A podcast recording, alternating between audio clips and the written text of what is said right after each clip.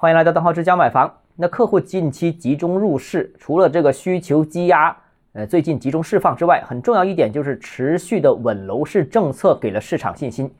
那去年的全国各地总共出台了楼市政策，呃，超过一千条都是支持的。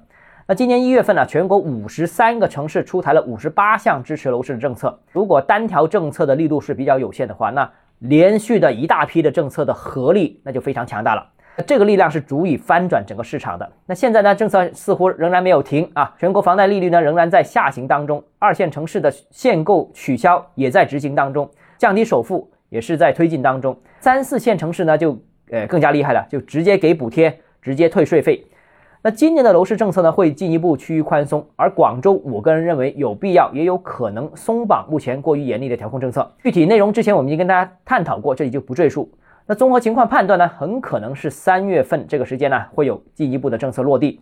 那如果复苏中的广州楼市能获得政策加持的话，那楼市复苏的速度、力度、预期，我相信都会上一个等级。好了，今天节目到这里啊，如果你个人购房有其他疑问想跟我交流的话，欢迎私信我。我们明天见。